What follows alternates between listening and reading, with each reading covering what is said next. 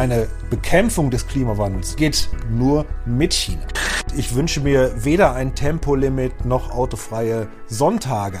Wir sollten auf keinen Fall die Globalisierung in Frage stellen und auch die Entkopplung nicht fördern. Wir brauchen da das ganze Team, dann wird das eine sehr erfolgreiche Zukunft. Wir sind Audi. Der Mitarbeiter Podcast mit Brigitte Teile und Axel Robert Müller. Hallo ihr Lieben. Willkommen zu einer neuen Mitarbeiter-Podcast-Folge, in der wir heute ganz besonders wichtige W-Fragen beantworten werden. Wieso, warum und wie? Also, wieso machen die Vierringe bestimmte Dinge anders als früher? Warum werden manche Entscheidungen getroffen, die ja, auf den ersten Blick nicht so ganz nachvollziehbar sind? Und wie werden die kommenden Monate für die Beschäftigten sein? Bei all den Veränderungen und Unsicherheiten, die es aktuell überall in der Welt gibt und ja, die natürlich auch Auswirkungen auf Audi haben. Spannende Fragen, mhm. wichtige Fragen und auch weitreichende Fragen, die uns und euch am besten der Chef selbst beantworten kann, nämlich Audi CEO Markus Düßmann. Ich grüße Sie. Hallo, Frau Teile. Freut mich. Ja, freut mich umso mehr, weil ehrlich gesagt, Herr Düßmann, wir haben jetzt schon November und ich bin ein bisschen nervös geworden, weil ich mir dachte, einmal im Jahr ein Date mit Herrn Düßmann, aber ich bin sehr froh, wir hatten noch keins, jetzt sind wir beieinander. Ja, ich habe Sie ja fast vermisst. es ist das Jahr 22, es ist, wir müssen ein bisschen ernster werden, sehr, sehr viel passiert. Umso schöner, dass wir jetzt gemeinsam zum einen zurückblicken und ein paar Dinge vielleicht auch nochmal beleuchten können, aber natürlich auch nach vorne schauen, denn das ist ja für die Beschäftigten von Audi gerade besonders wichtig. Corona, der Krieg in der Ukraine, der Halbleitermangel, das sind alles sehr beherrschende Themen, belastende Themen, auch für Audi, aber wir beide fangen jetzt erstmal mit dem Positiven an. Die Zahlen, die die Vierringe fürs dritte Quartal veröffentlicht haben, die sind echt super. Wie haben Sie das denn trotz dieses schwierigen Umfelds geschafft? Ja gut, das Umfeld ist in der Tat schwierig, aber das hat natürlich vor allem unser tolles Team geschafft. Und die haben wirklich einen Spitzenjob gemacht, wie sich in den Zahlen hervorragend ausdrückt. Ja, das gute Ergebnis zeigt gut, wie stark unsere Markengruppe ist mit Lamborghini, Bentley, Ducati und eben Audi. Mhm. Und dass wir trotz der vielen Unsicherheiten, die wir einfach haben, diese Situation sehr gut gemanagt haben. Ich meine, wir haben ein breites Portfolio von Fahrzeugen und dadurch sind wir natürlich ziemlich robust aufgestellt und die vollen Auftragsbücher, die wir haben, dadurch konnten wir die Auslieferung nochmal um 12 Prozent steigern gegenüber vorher, was natürlich enorm positiv ist. Aber wir spüren auch schon einen leichten Rückgang und rechnen bis Jahresende mit weniger Autoverkäufen als bisher, bei einer, ich glaube, aber besseren Gewinnmarge. Sie können sich vorstellen, der Halbleitermangel, der auch unseren, unseren Leuten sehr gut bekannt ist, der stellt uns jeden Tag vor riesen Herausforderungen. Mhm. Wir spüren zwar eine leichte Verbesserung, aber es ist noch viel zu früh, dort Entwarnung zu geben. Wir versuchen weiterhin die Komplexität zu reduzieren und wir versuchen langfristige Lieferverträge zu machen. Wir versuchen die Zahl der Halbleiter und der Varianten in den Fahrzeugen zu reduzieren. Wir bauen Fahrzeuge auf Vorrat auf, die wir dann nachher mit Teilen bestücken. Wir versuchen mhm. wirklich alles um trotz der sehr schwierigen Situation so viele Autos wie möglich bauen zu können. Okay. Also die Zahlen zeigen, die Nachfrage nach E-Autos von Audi steigt permanent. Auf der anderen Seite, ich habe die Tage fast eine Schnappatmung bekommen. Ich war am Briefkasten und habe den äh, Brief von den Stadtwerken bekommen. Wow, die Preise für Strom haben sich mal eben ordentlich, fast teilweise sogar schon verdoppelt je nachdem, welcher Tarif das ist. Wie schätzen Sie das denn ein? Wird das für einen harten Knick nach unten sorgen bei der E-Auto-Nachfrage generell und dann auch für Audi im Speziellen? Na gut, E-Autos sind ein ganz wichtiger Lösungsbaustein für die Dekarbonisierung des Verkehrs mhm. und damit so oder so der richtige Weg. Und natürlich der aktuelle Preisanstieg, den wir sehen beim Strom, der wird zum Teil auch wieder zurückgehen, aber er ist natürlich schon stark. Preisanstieg bei Autos gibt's ja auch, also bei den Fahrzeugen selbst.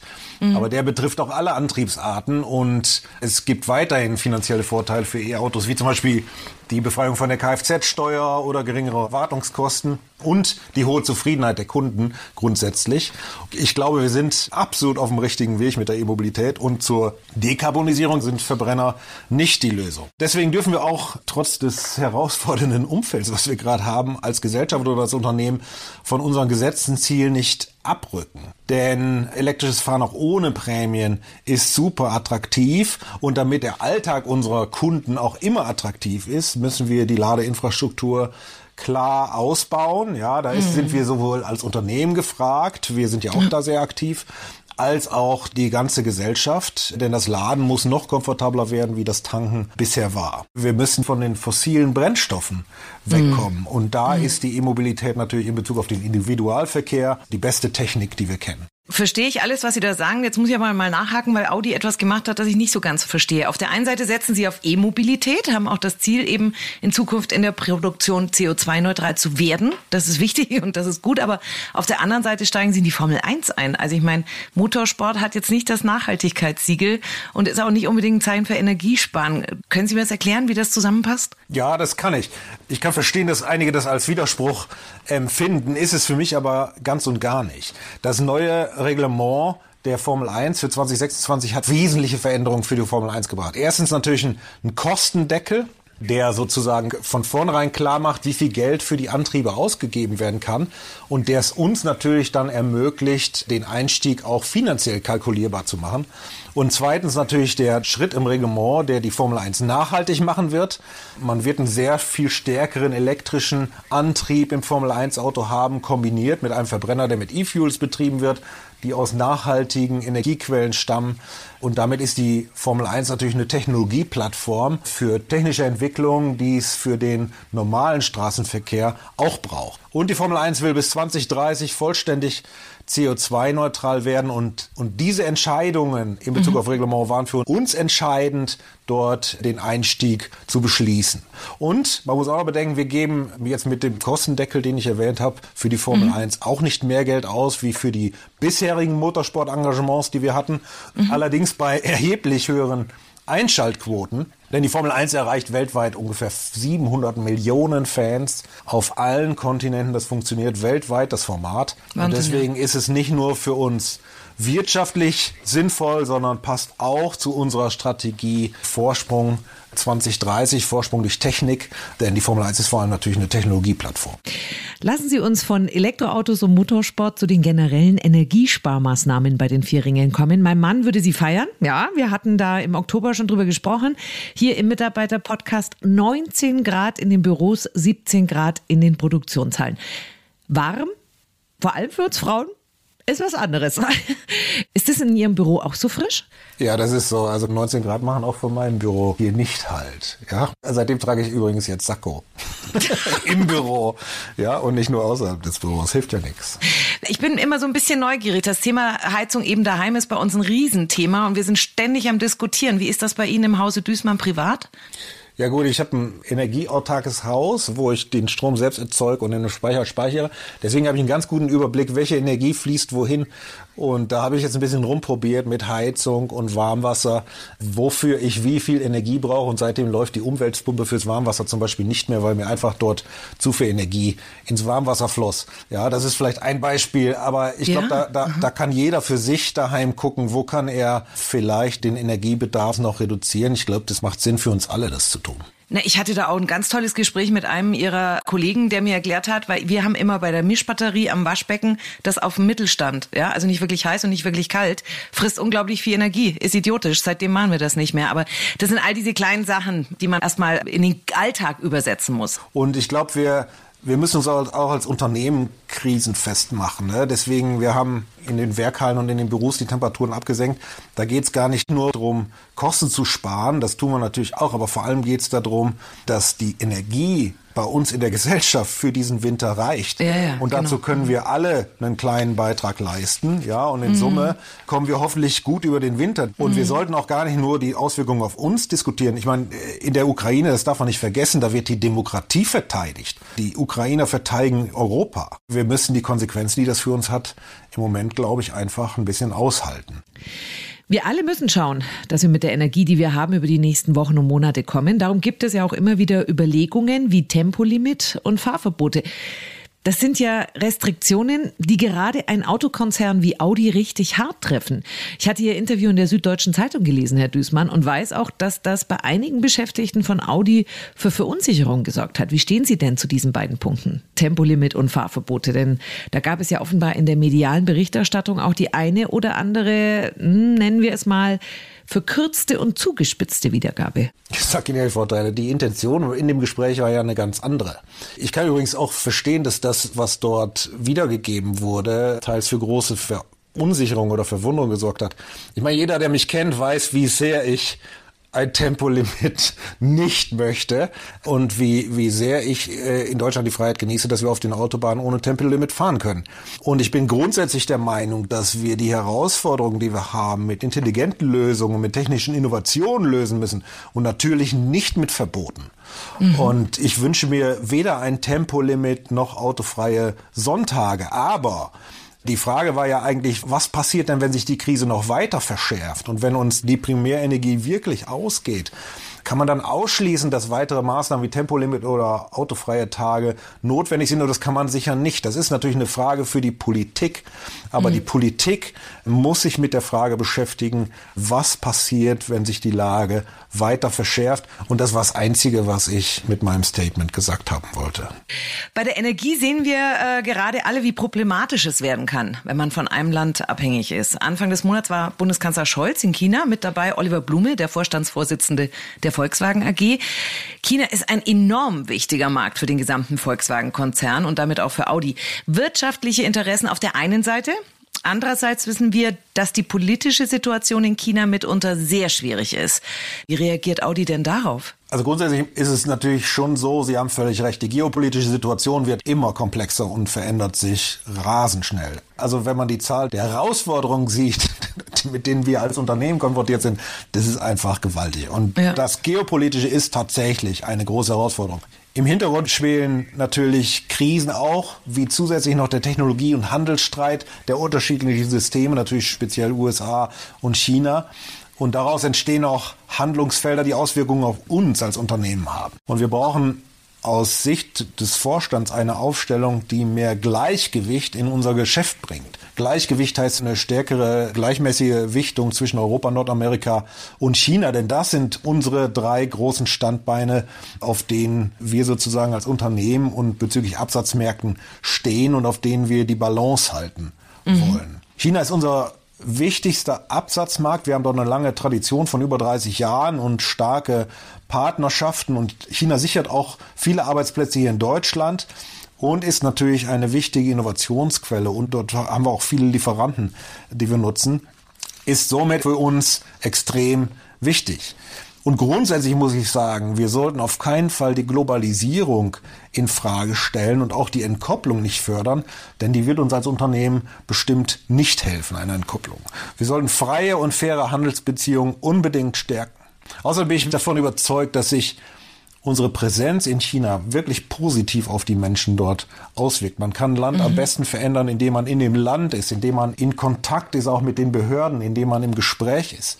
Nur damit bringt man Veränderung von außen ran. Man kann nichts mhm. verändern, wenn man sich zurückzieht. Hinzu kommt auch noch, dass für den Klimawandel, den wir ja auch schon vorher mal besprochen haben, dass dafür die Rolle von China entscheidend ist für die Welt. Ne? Wir, wir auf der Welt haben alle das gleiche Klima sozusagen. Wir leben unter der gleichen Atmosphäre.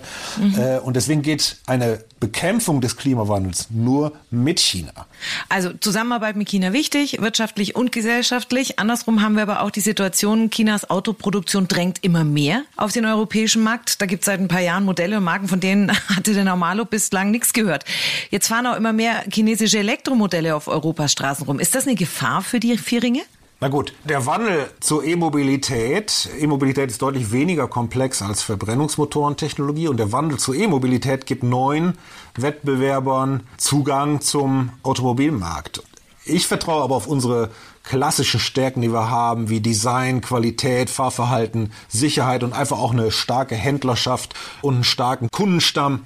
Das ist natürlich ein Fund, was wir mitbringen, was uns auch dort in Zukunft helfen wird. Aber wir müssen ganz klar sagen, wir nehmen die Konkurrenz aus China absolut ernst. Mhm. Und die Veränderungsgeschwindigkeit und die Entwicklungsgeschwindigkeiten in China, die sind enorm. Und wir müssen wirklich aufpassen, dass uns diese Wettbewerber technisch nicht davonfahren. Also wir müssen uns an der Stelle verändern und immer wieder auch unsere Produkte hinterfragen. Und wir müssen auch Themen entwickeln, die übers Auto hinaus die Kunden sozusagen als User stärker in unser Ökosystem einbinden, mhm. dass wir die Kunden als User begeistern wollen. Und um unsere Wettbewerbsfähigkeit langfristig zu sichern, werden wir auch unsere Aufstellung im Markt China fundamental weiterentwickeln müssen. Da sind wir gerade dran und wir definieren durch die Strategie Vorsprung 2030 für China und auch für Nordamerika neu, wie wir dort die Aufstellung machen wollen. Ehrlich, beide Weltregionen sind kein Selbstläufer mehr, so wie es war. Und beide Regionen mhm. brauchen wir dringend, um in Deutschland Arbeitsplätze zu sichern, weil wir natürlich die deutschen Autos weltweit verkaufen können. Und ich habe schon mal gesagt, äh, für mich persönlich ist gerade die allerspannendste Zeit, um in der Automobilindustrie zu arbeiten. Es ist mhm. sicher auch die vermutlich schwierigste Zeit, um in der Automobilindustrie zu arbeiten, aufgrund der enormen Herausforderungen, die wir haben. Aber der Umbruch und die Veränderungsgeschwindigkeit gerade in China sind so groß, dass wir davon lernen können. Ne? Wir brauchen auch hier einen Umbruch und starke Veränderungsgeschwindigkeit. Und diesen Herausforderungen stellen wir uns natürlich. Ja, wir haben ganz klar entschieden, dass wir über das Verbrenner aus die Veränderungsgeschwindigkeit bei Audi erhöhen. Und wir müssen auch ehrlich sagen, dass wir bei manchen Themen Aufholbedarf haben, wie zum Beispiel beim Thema digitale Services und Software. Und auch da sind wir mit großem Fokus dran. Digitaler Services, Software im Moment viel Nachholbedarf. In dem Zusammenhang sprach Frau Hildegard Wortmann, die Marketing- und Vertriebsvorständin von Audi, auch im Februar 2020. Muss man nochmal betonen, manche denken, das wäre jetzt erst gewesen. 2020 bei einer Händlerveranstaltung von einer 50-50-Chance, dass Audi in zehn Jahren noch ein erfolgreicher Akteur auf dem Markt sein wird. Vor kurzem wurde das in einem Podcast eines deutschen Wirtschaftsmagazins nochmal hochgeholt und angesprochen. Man hat es dort nochmal erklärt. Trotzdem hat auch das für ein paar Fragezeichen in den Gesichtern der Belegschaft gesorgt. Können Sie uns da weiterhelfen? Ja gut, so losgelöst wie die Aussage dann wiedergegeben wurde, da kann ich schon verstehen, dass das ein paar Fragezeichen erzeugt. Aber ich muss Ihnen ehrlich sagen, ich bin natürlich und der gesamte Vorstand, wir sind sowas von überzeugt, dass es unser Unternehmen in 20 und auch in 30 Jahren noch gibt. Wir mhm. existieren und natürlich erfolgreich am Markt sind. Mhm. Aber eins ist auch klar, wir können uns auf den bisherigen Erfolgen, die wir hatten, nicht ausruhen und wir können nicht einfach weitermachen wie bisher. Die Veränderungsgeschwindigkeit hat sich so erhöht. Ich habe es eben schon gesagt. Ja. ja, das ist, das können wir nicht ignorieren. Und insofern ist die Aussage, die Hilgard gemacht hat, äh, sicher keine Status Quo-Analyse, sondern drückt für mich einfach nur aus, dass wir verstanden haben, dass wir uns verändern müssen. Und genau das tun wir ja gerade. Ne, wir verändern uns, die, denn die Transformation von Audi ist in vollem Gange. Und ich bin wirklich überzeugt, dass wir auf dem richtigen Weg sind.